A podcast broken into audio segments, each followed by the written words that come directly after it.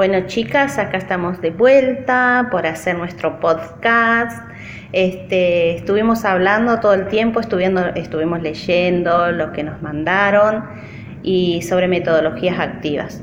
Algo nuevo para nosotras, ¿no es cierto? Claro, algo nuevo que implica un cambio de paradigma. Absolutamente. Eh, que por ahí nos resulta difícil porque venimos con una formación en donde no se veían las cosas desde ese punto de vista, pero creo que nada difícil de, llevar adelante. Chicas, pero ustedes creen que las metodologías activas eh, proporcionan soluciones didácticas? Y yo entiendo que sí, siempre y cuando este, eh, se respete el, interés del, del, alumno, que es lo que estamos leyendo, que es en eso que se basa esta nueva metodología. Nueva para nosotros, ¿no es cierto? Pero estuvimos leyendo, googleando y aparentemente en otros lugares ya se aplica.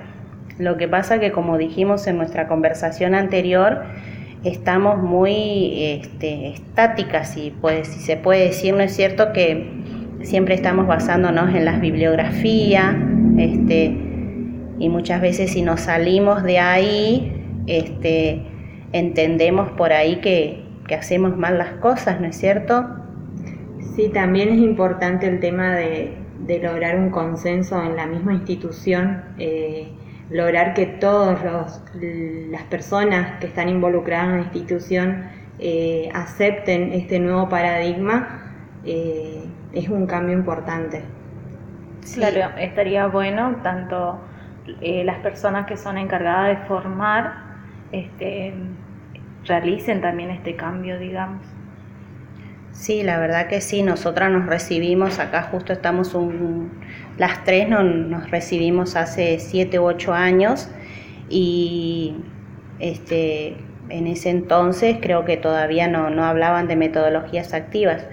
De todas maneras, este, más allá de la formación de uno, este, cada institución es diferente este, y se planifican, si bien se respetan las estructuras, cuando hablamos de, basarnos en la bibliografía, hablamos justamente de eso, de, respetar las estructuras didácticas, este, de, guiarnos por contenidos que están estipulados para, cada nivel y, y ir con todo esto renovado y este, hasta para planificar. Vieron chicas que este, siempre nos dicen, este, vamos a hacer algo en función a lo que le interesa al niño.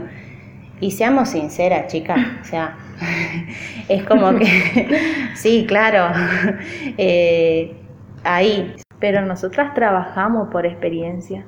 Sí, tal cual. Este, y justamente esas están este, basadas en diferentes estructuras y ahí es donde entran este, los soportes bibliográficos. Este, entonces nosotros tal vez podemos decir, ¿no es cierto?, que ahí este, mínimamente aplicamos metodología activa, pero como dijimos antes, este, todavía nos falta cambiar a nosotras como formadoras, ¿no es cierto?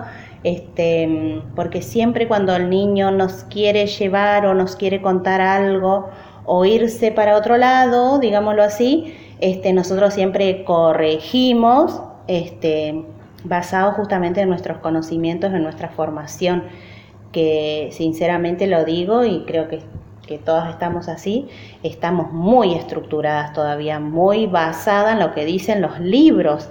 Y no queremos salir de ahí porque como dijimos antes, si salimos de ahí parece que está mal, Claro, y es en ese momento en cuando el niño nos quiere llevar para otro lado que lo traemos de vuelta para que justamente no nos saque de esa estructura que ya tenemos armada.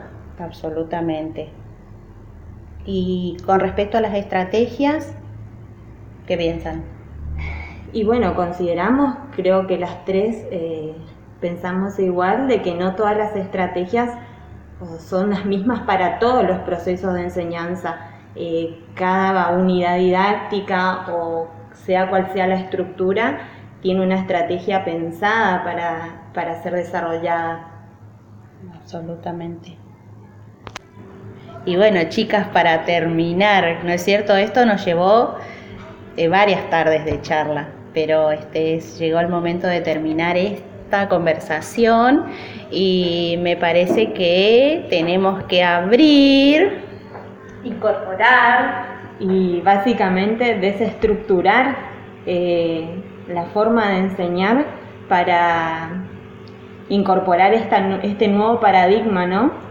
Absolutamente, y, y bueno, y siempre respetar los intereses del niño.